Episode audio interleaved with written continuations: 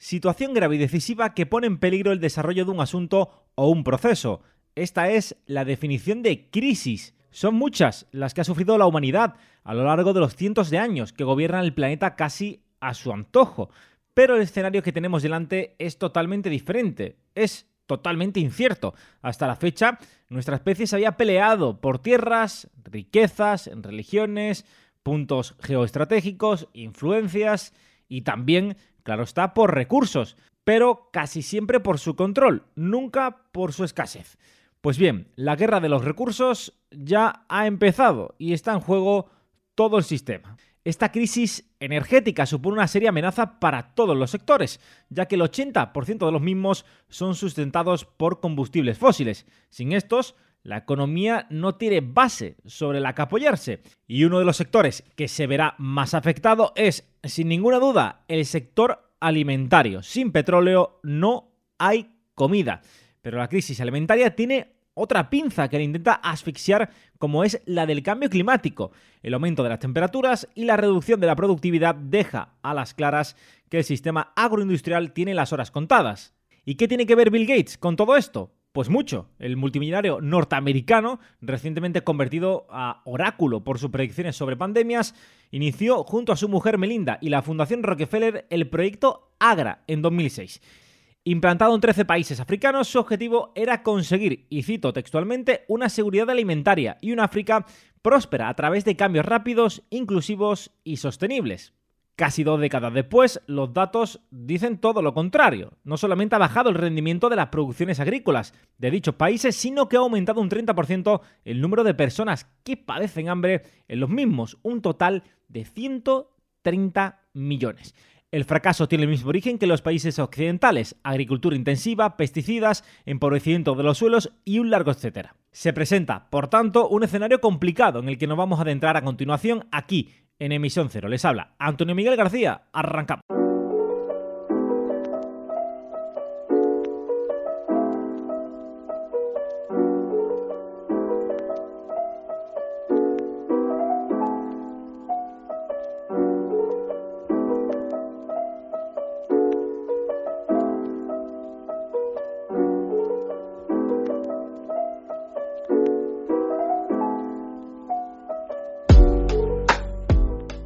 Ya estamos un eh, programa más aquí en emisión eh, cero. Ya saben que pueden compartir este audio, le pueden dar a like eh, si os gusta y pues hacerlo llegar al mayor número de personas posible. Ya saben que nos yendo muchísimo y que estamos muy contentos por el apoyo que nos estáis mostrando. Eh, estamos trabajando para que la frecuencia de los programas sea pues eh, lo más eh, regular posible. Ya sabemos que pues esto es un hobby, nuestra intención es ir informando.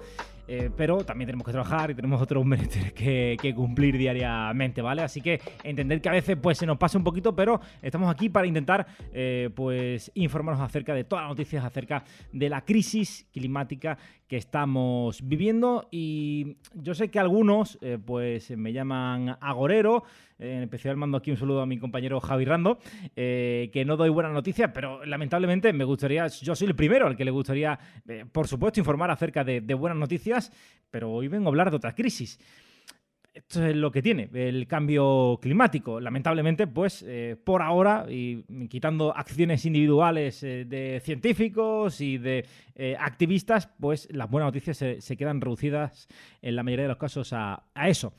Pero voy a presentar ya al invitado del día de hoy porque vamos a hablar acerca de la crisis alimentaria. Y eh, para ello tengo a mi compañero eh, Jesús María Beci, eh, ingeniero agrónomo, experto en recuperación de ecosistemas y generación de sistemas agroecológicos. Jesús María, ¿qué tal? Muy buenas. Muy buenas, Antonio. Un placer hablar contigo. pues el placer es mío y voy a contar, pues, siempre lo suelo hacer, me gusta decirle a mis oyentes un poco cómo surgió la idea de este podcast. Eh, a Jesús eh, María lo conocí nada, hace eh, una semana, semana y media, dos semanas, después de que un hilo, un hilo se hiciera, entre comillas, viral en Twitter. la verdad es que tuvo bastante repercusión acerca de la crisis alimentaria y me pareció muy interesante poder traer toda la información que él le proporcionaba, que él había recopilado y traerla aquí. Y bueno, vamos a hablar de algo que a alguno pues le puede generar un poco de esto de, de coansiedad que, se llama, pero lo cierto es que, es que hay que hablar de, ello porque el Programa Mundial de Alimentos ha eh, pronosticado que 270 mm, millones de personas, el, doble que el actual, eh, corren riesgo de pasar, eh, de sufrir hambre aguda en este próximo, en este próximo año. Son datos, Jesús María, que desde luego mm, pues, son alarmantes, ¿no? Sí, sí, es un dato muy preocupante. la verdad que es que estamos en un punto en el que los agoreros están volviendo los organismos oficiales, no los que denunciamos lo que está pasando. Y claro que, claro que es un dato que preocupa mucho porque nos está llevando a... Lo que está sucediendo fundamentalmente es que estamos viendo a todos los niveles que hay una crisis energética que es galopante y está llegando a todas las escalas de, la realidad social y económica. Eh, a nivel alimentario, pues eh, está dejando atrás eh, a partes muy importantes de la población africana Luego, aparte, hay que unirle la crisis, eh, la crisis climática que está golpeando salvajemente en África caliente, en África subsahariana, sobre todo en el cuerno de África. Y, yo sigo pensando que estos datos que ha dicho la FAO son muy, muy moderados, porque son los que habían planteado para la crisis del COVID.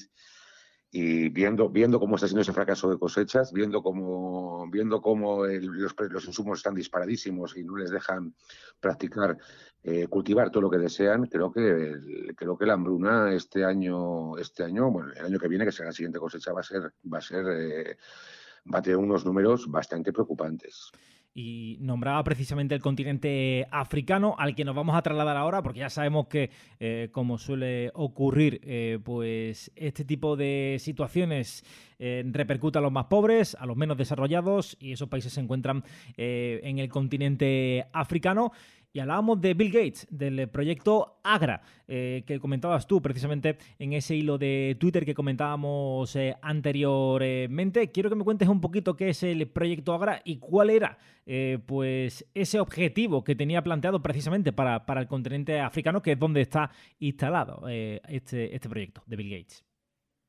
Sí, bueno, primero, primero de decir que, bueno, es que me han criticado mucho por, por nombrar a Bill Gates, me han dicho que era un magufo y estas cosas que suelen decir que no, que no, quiere, que no quiere enterarse la realidad.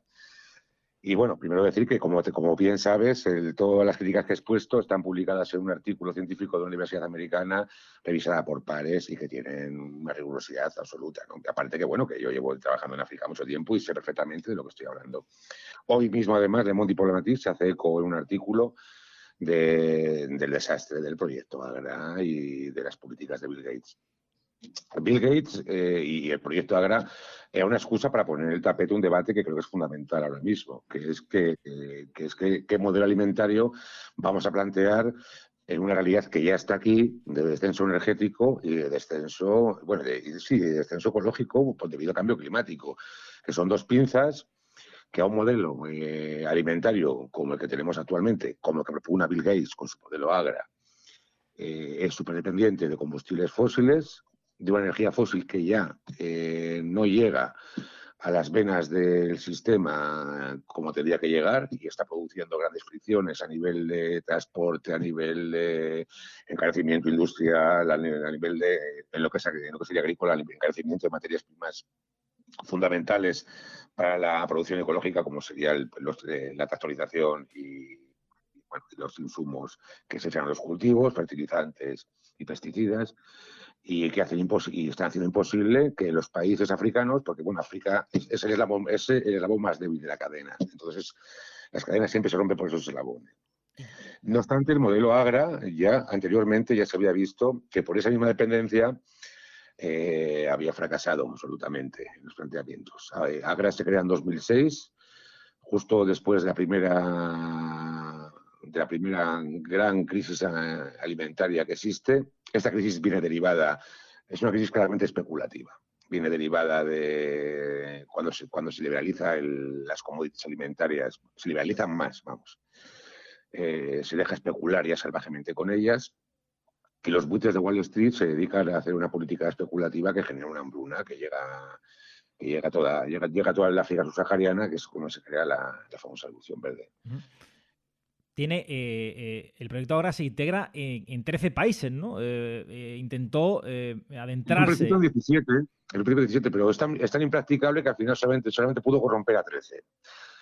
Y, y bueno, pues la, en la política es, es, es, es, el típico concepto de la revolución verde. semillas de alto rendimiento, eh, pesticidas y fertilizantes sintéticos y monocultivos fundamentalmente. Y el problema del monocultivo es que el monocultivo es, es la fase ecológica menos resiliente a cualquier tipo de impacto climático porque es la base más, más básica ecológica de la producción. Es productiva, pero es productiva en unos rangos ecológicos y climáticos muy concretos que ya están desapareciendo. ¿eh? y que es lo que está provocando que esté fracasando la cosecha. No solamente en África, ¿eh? en la India han fracasado ya, en casi un 45%, en Europa estamos, en Europa estamos empezando y estamos viendo que ya sería un 30, un 30 y pico por ciento, con los problemas hídricos que hay en Italia, con, eh, con, la sequía que ha habido en Italia, con lo que como ha, como ha golpeado en Francia, como ha golpeado en España, como ha golpeado en Portugal. En Estados Unidos está pasando algo parecido, entonces estamos viendo que la cosecha del año que viene va a ser, va a ser muy complicada. Eh, y, claro, ¿dónde va a repercutir fundamentalmente? Pues va a repercutir en, los países que no van a poder, que no tienen capacidad económica para poder exportar alimentos. Eh, el problema que tenía Agra fundamentalmente es que intentó hacer lo que ellos vendieron en, un principio fue que querían, que, querían enriquecer al agricultor africano, eh, dar paso a las mujeres a la agricultura, y al final lo que pues a llevar ese modelo pues es un modelo neoliberal de la concepción agrícola que se basa en la deuda porque porque la, subvención ahí es endeudamiento han creado han creado microcréditos para endeudarse han dejado que la gente se endeuda que se endeudara y se ha endeudado. Entonces no ha habido no ha habido retornos económicos después de la primera cosecha eh, no se ha podido pagar eh, toda la inversión que se había realizado en un principio y sí han aumentado las producciones de trigo y de arroz, pero porque han barrido con todas las demás.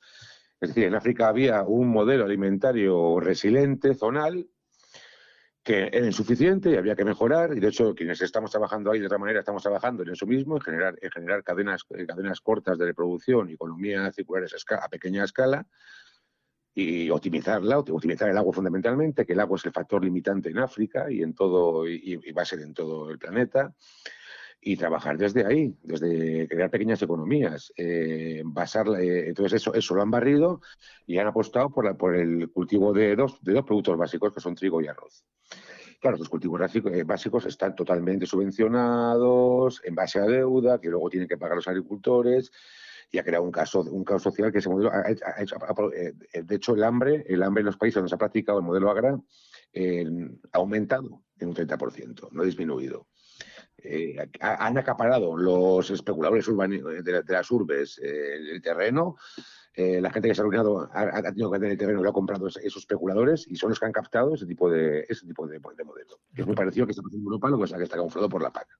Eh, lo que me cuentas es eh, demoledor, porque bueno, eh, podríamos hablar del, proyecto Agra como que bueno, que tiene ese déficit en cuanto al rendimiento de, los cultivos, pero no solo eso, ¿no? se perseguía también que pues los agricultores de la zona, en un, continente como, como África, también vieran repercutidos económicamente y pudiera ser un impulso, y lo que me cuentas es que ha sido todo lo, todo lo contrario.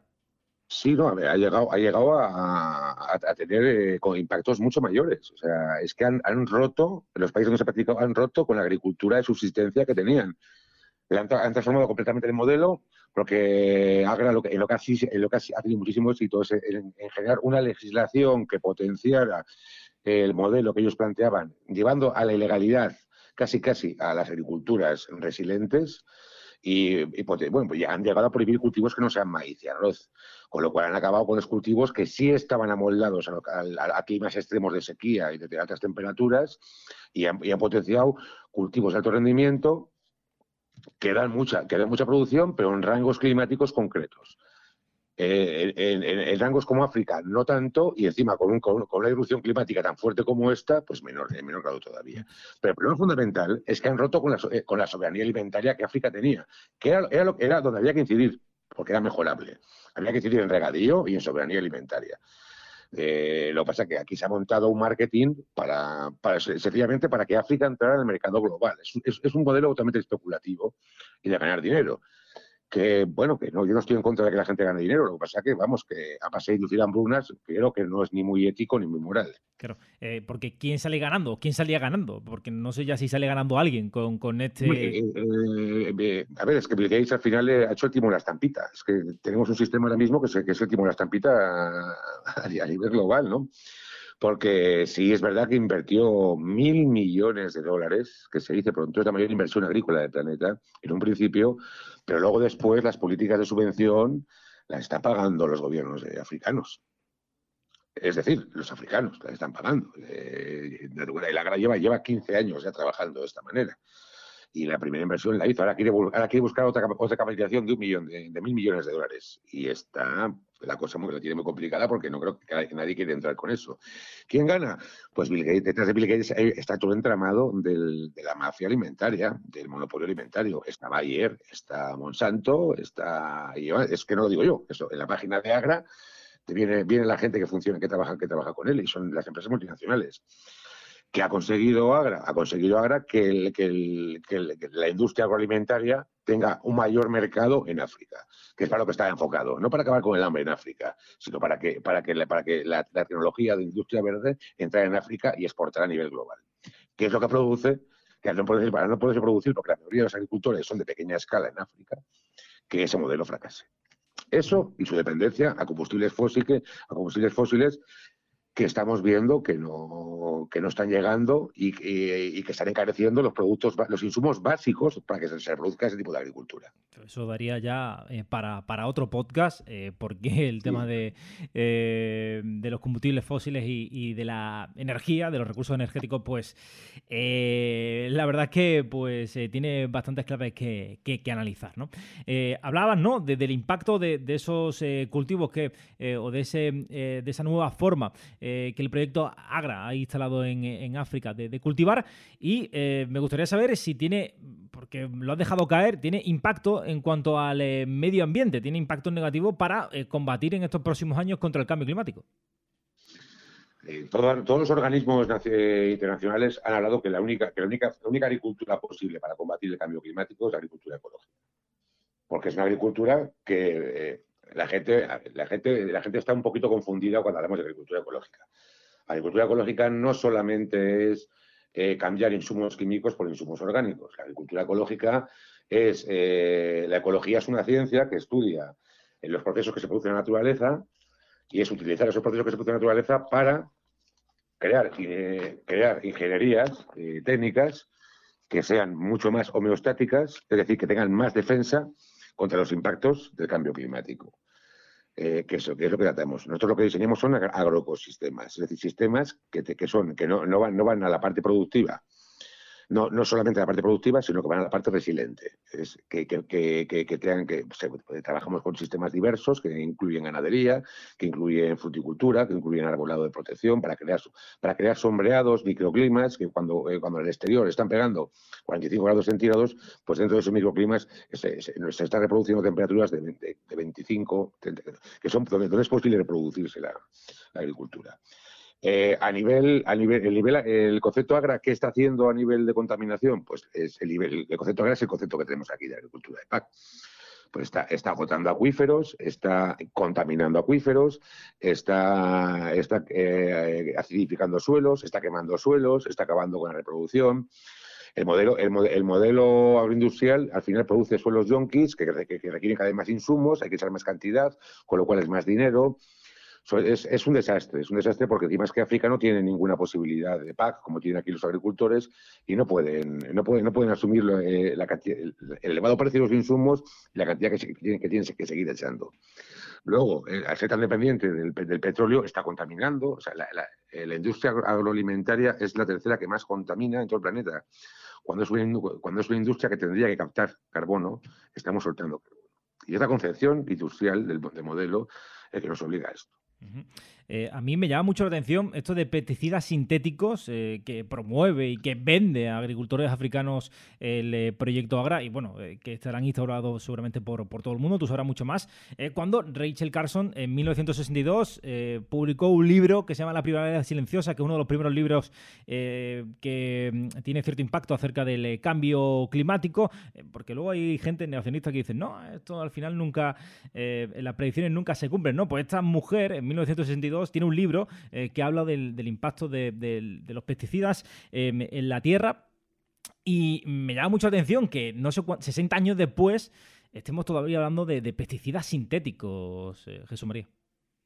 Claro, es que, es que el pesticida sintético es, una base imprescindible para el modelo agroindustrial, porque es lo que te comentaba antes. Eh, el modelo agroindustrial se basa fundamentalmente en el modelo más productivo que es el monocultivo. Claro, eso a nivel ecológico es, es, es, es la, la, fase sucesional ecológica mm, más pequeña, más diminuta. No hay ningún tipo de diversidad, no hay ningún tipo de nada. Eso solamente se puede mantener metiendo un montón de insumos energéticos eh, en base de fertilizantes y sobre todo pesticidas, porque al final, si cultivamos solamente una cosa, las plagas la reconocen y la atacan salvajemente.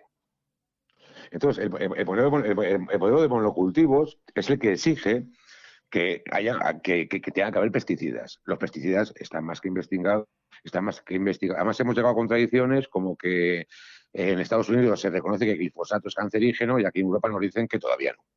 No, ah, bien. o, sea, hemos llegado a, esos puntos, ¿no? Llegamos a esos puntos, a unos puntos en el que eh, al, productor europeo se le obliga a que tenga una, a, que quite una serie de cantidades de productos de, de, pesticidas que están prohibidos, pero que compremos la naranja en Sudáfrica que le echan lo que no está escrito. Y a nuestra mesa llegan y se pasa la seguridad alimentaria por el arco de triunfo. Es que es, es que es todo, es que es todo un contrasentido. Madre mía. Eh, por cierto, a los oyentes, eh, luego dejaré en la caja de la descripción, ¿vale? Eh, dejaré el artículo científico en el que hablamos o que se habla de, del proyecto ARA para que puedan echarle un vistazo si, si quieren. También el artículo de Caos en la Red que publica aquí nuestro compañero Jesús María. y en el que podéis informaros acerca de más detalles si, así lo, si así lo deseáis. Y para cerrar acerca de este proyecto de, de Bill Gates, me gustaría saber, eh, Jesús María, eh, cuál puede ser el futuro, eh, si es posible cambiar la situación de estos países, si es, no sé, reversible, pues que esos terrenos puedan ser regenerados para implantar sistemas agroecológicos. Hombre, yo, mi opinión es que el sistema agra se va a caer. El problema, es, el el problema con el sistema agra como sistema alimentario es que mientras, hasta que se caiga va a pasar un tiempo, eh, porque el problema es que la industria agroalimentaria mueve muchísimo dinero y no va a ceder, va a morir matando, vamos.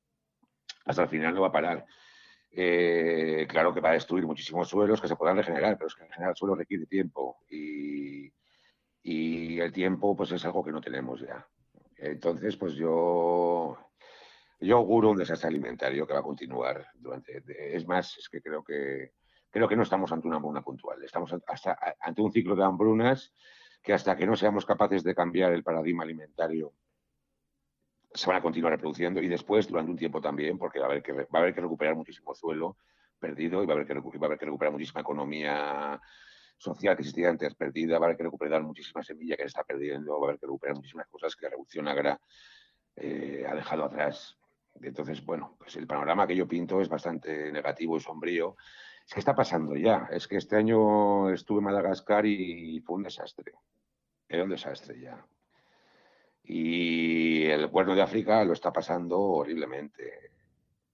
entonces esto se va a agudizar más todavía porque los flujos energéticos no van a llegar, porque la, gente no va a la gente en África no va a poder pagar los insumos para, para, para las cosechas porque ya, porque ya llevan años llevando ese tipo de agricultura y van a tener que volver a regenerar suelos y eso va a llevarles unos años.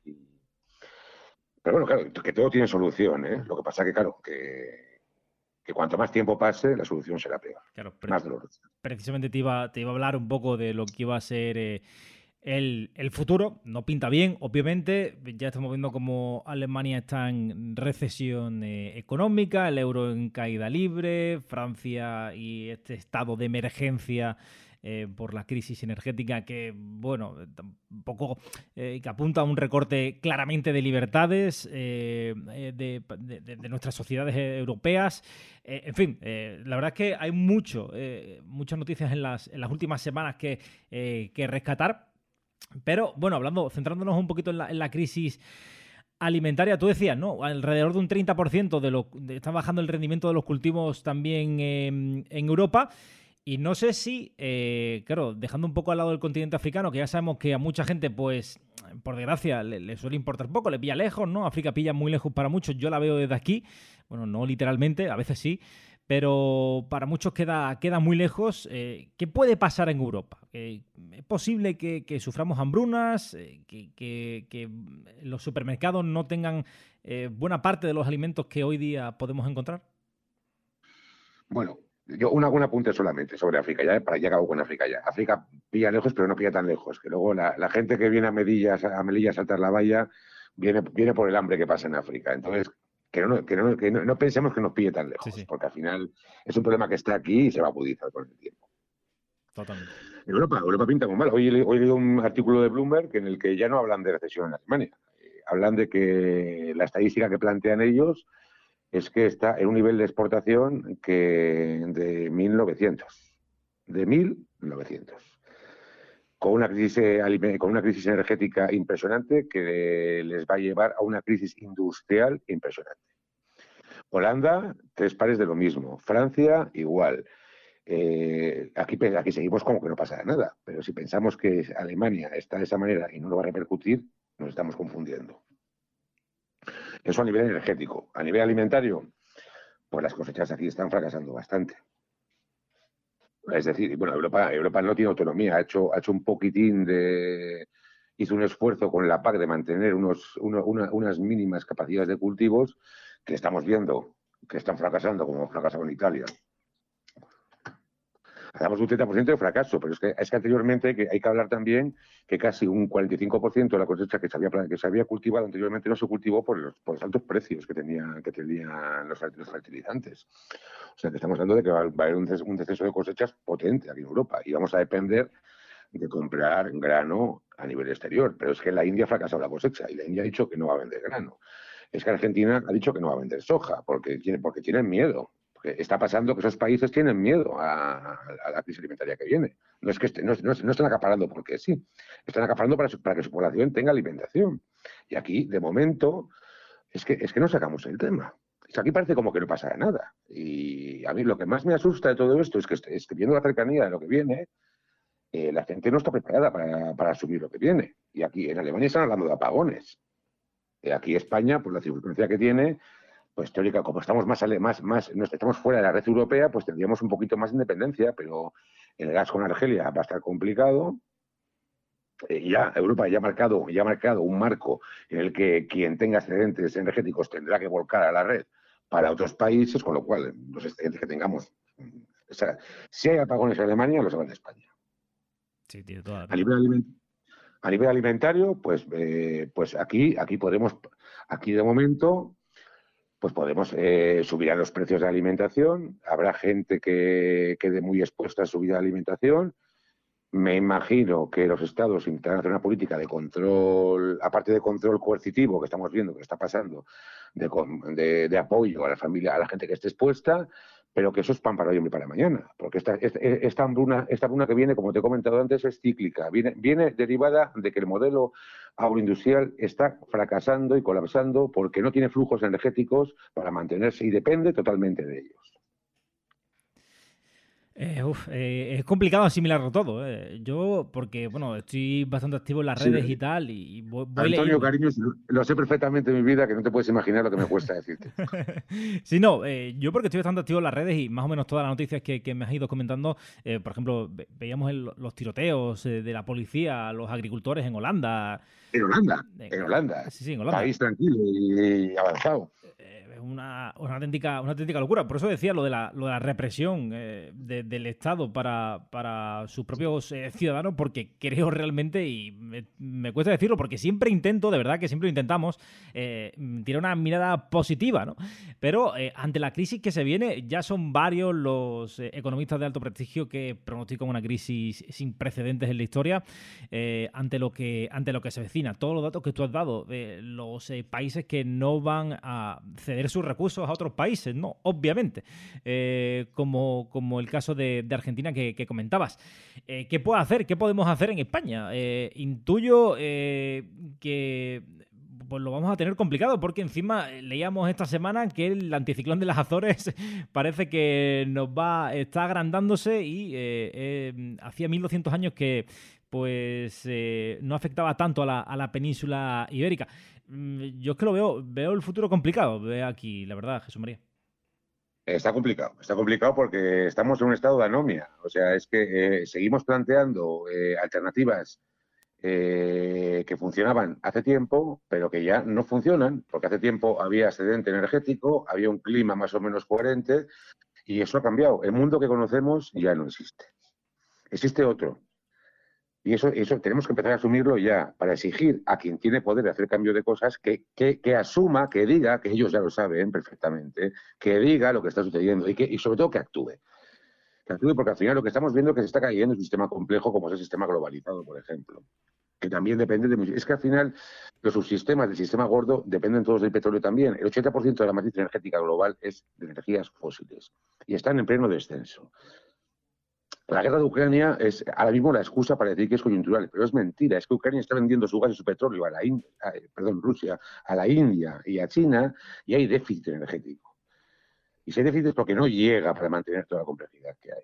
Porque Rusia está vendiendo más petróleo que antes y a más precio. Mira, eh, noticia de, última hora. Estaba aquí, eh, pues tengo, eh, tengo aquí varias, varios monitores y voy a actualizar un poco la actualidad, ¿no? Y el gobierno de Macron ha nacionalizado el 100% de EDF, la principal compañía eléctrica francesa. Sí, sí, sí. Nuclear, es nuclear, sí, nuclear. Que, decían que la nuclear nos iba a salvar. Y resulta que somos nosotros las que tenemos que ir a salvarla ellas.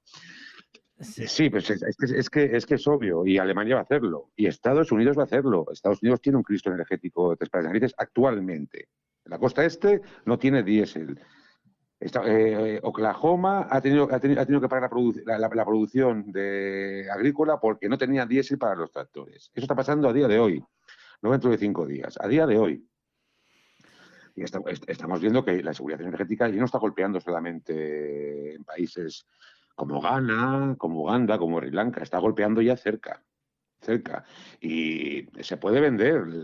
Es cierto que la guerra de Ucrania eh, ha vectoralizado el problema, pero era un problema que ya estaba ahí. Los, los fertilizantes estaban caros ya desde hace año y medio. Sí, sí, además el, eh, lo que viene siendo la, gasolina, yo creo que antes de la guerra de Ucrania ya está cerca de los, de no sé si los de los dos euros, pero eh, pues no, terminaba de, bajar ni, ni, mucho menos, iba continuaba al alza. Estamos hablando de los combustibles fósiles porque al final, como dice Jesús María, es el motor que mueve la, la industria de la, es, que, es, que la, del sistema. Eh, al final, lo que, nos indica todo esto es que el sistema global se ha acabado. Entonces, lo inteligente es que los agentes políticos se den cuenta de una vez de lo que llevamos avisando hace mucho tiempo, que hay que, hay que relocalizar la producción, fundamentalmente en los sectores primarios, alimentaria, para, o sea, que para que la gente no pase hambre, que, cuando, que el hambre es muy mala consejera y, no nos lleva, y nos lleva a estadios muy negativos y eh, relocalizar la producción, crear cadenas cortas de distribución que no dependan tanto del transporte, intentar hacer una, una, agricultura solidaria entre las comunidades y, tener, la, tener la, máxima, la máxima autonomía alimentaria posible dentro del, dentro, dentro, dentro del modelo agrícola, eh, productivo español, ibérico. Es posible, es posible que España sea capaz de eh, ser independiente para poder eh, tener eh, mm, lo que decíamos, ¿no? Suministros a, a los supermercados y a, y a, los negocios? Hombre, la autarquía siempre ha sido una quimera y no hay países que puedan llegar a la autarquía, pero cuanto, cuanto, mayor, dependencia tengas, menos independencia tienes a un mercado global que se está viendo que a nivel de transporte está hecho un Cristo, que a nivel especulativo ni te cuento, están los precios de los alimentos exagerados. Eh, el al mercado exterior de alimentación da miedo mirar. Entonces, cuanto menos dependencia tengas, eh, hace poco tiempo leí un estudio de que con, uno, que con un cambio de, dieta y con un cambio de agricultura, porque claro, también es que no solamente tenemos que crear una agricultura autónoma, hay, que crear una agricultura resiliente. El, problema que tiene África con el, con el sistema agrario lo, tenemos aquí también, es el mismo sistema. Lo que pasa es que nosotros aquí pues, pues, hemos podido llegar a los insumos y se ha democratizado un poquito más. Pero al final, al final a nivel resiliente, a nivel que el, estamos viendo que el fracaso de cosechas que estamos viendo ahora mismo viene porque, viene porque el modelo no se amolda al cambio climático. Hay que crear agroecosistemas que sí se amolden a esos impactos. Pues hay que hacer un cambio de paradigma a nivel alimentario.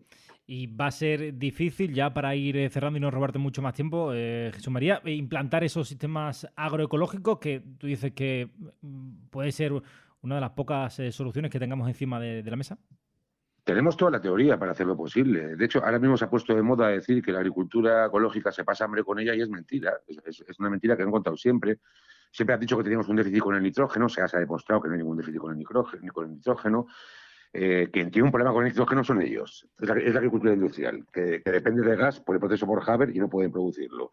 Aquí Fertiberia ha cerrado cinco fábricas que hacen nitrógeno porque no puede pagar los insumos. Nosotros, nosotros, sí, podemos, nosotros sí podemos alimentar a la población del, planeta. Lo que pasa es que lo que tiene que, lo que, tiene que hacer los agentes, los agentes que saben que que esto está pasando es hacer una política para potenciar lo que viene hay, tenemos cuellos de botella, no hay gente preparada para hacer un cambio ahora mismo, una transición. No tenemos técnicos preparados para hacerlo. Habría que formarlos. Eh, hay, que, hay, que, hay que arreglar mucho lo que es nuestro sistema agrícola. Hay muchos suelos que están yermos, hay, hay, a nivel teórico, o sea, a, nivel de, tenemos todos los conocimientos para que ese cambio se pueda producir. Hace falta que haya actitud para que eso suceda luchar contra, contra el sistema que actualmente eh, pues eh, no, no, da cabida, no da opción ¿no? a que eh, se puedan implantar esos sistemas agroecológicos. Jesús María, ha sido un placer contarte, contar contigo en el podcast de, de, Misión Cero, que nos cuentes, que nos demos una, una masterclass acerca de esta crisis alimentaria que ya estamos viendo que está sucediendo en eh, África y que más pronto que tarde se va a instaurar también en el resto del mundo. No sé si quieres hacer una predicción a largo plazo, si mandar un mensaje optimista, si no, eh, te dejo la última intervención para que me digas lo que, lo que quieras. Yo creo que a la gente lo que quiero transmitirles es que la realidad está negra, pero que hay que ver la realidad tal y como es, porque, porque se necesitan cambios. Y que el, mensaje positivo es que, es que, asumamos lo que, lo que viene encima, que asumamos que esto está cayendo y que apostemos por cambiarlo. Que cuanto, si la gente quiere y la gente, y la gente aprieta, se puede cambiar, que desde abajo podemos crear cosas. Entonces, que ánimo, que ánimo y que, que el miedo no lleva ningún camino tampoco y que a trabajar y a, crear mundos nuevos que son los que hacen falta.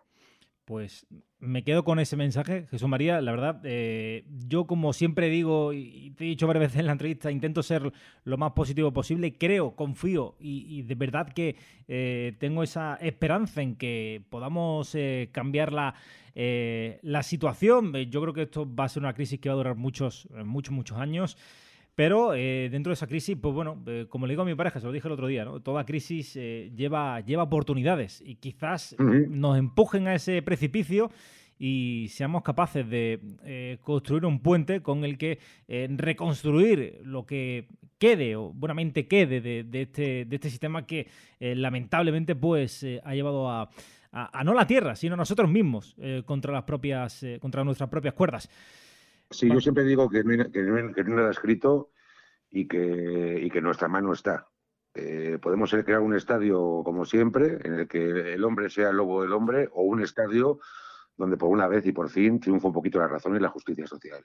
Y está en nuestra mano. O sea que yo lo que convido a la gente es que, que elija el camino. Y que elija el camino que nos lleve a un, buen puesto. Esperemos que, sea así. Mm, antes de irme, ya lo saben, en la descripción os dejo todos los enlaces para que si viene algún negacionista o una persona, bueno, no voy a decir nada, eh, no voy a entrar en calificativos, eh, que lo mire que, y que, se informe un poquito, ¿vale? Ya está, es que no hay que darle muchas más vueltas porque, bueno, si uno enciende el telediario ya creo que eh, puede, aunque bueno, depende del telediario, pero creo que puede estar ya bastante informado de lo que, de lo que está pasando. Jesús María, un placer. Eh, mm, me quedo con tu contacto porque quiero eh, tenerte más y hablar de más temas. Me parece súper interesante varios temas de los que hemos hablado y de los que hoy no hemos profundizado. Pero nada, ha sido, como te digo, un, Antonio, un placer. y para ti, para cuando quieras. No te preocupes. Estamos en contacto. Muchísimas gracias. Un abrazo. Otro para ti, campeón.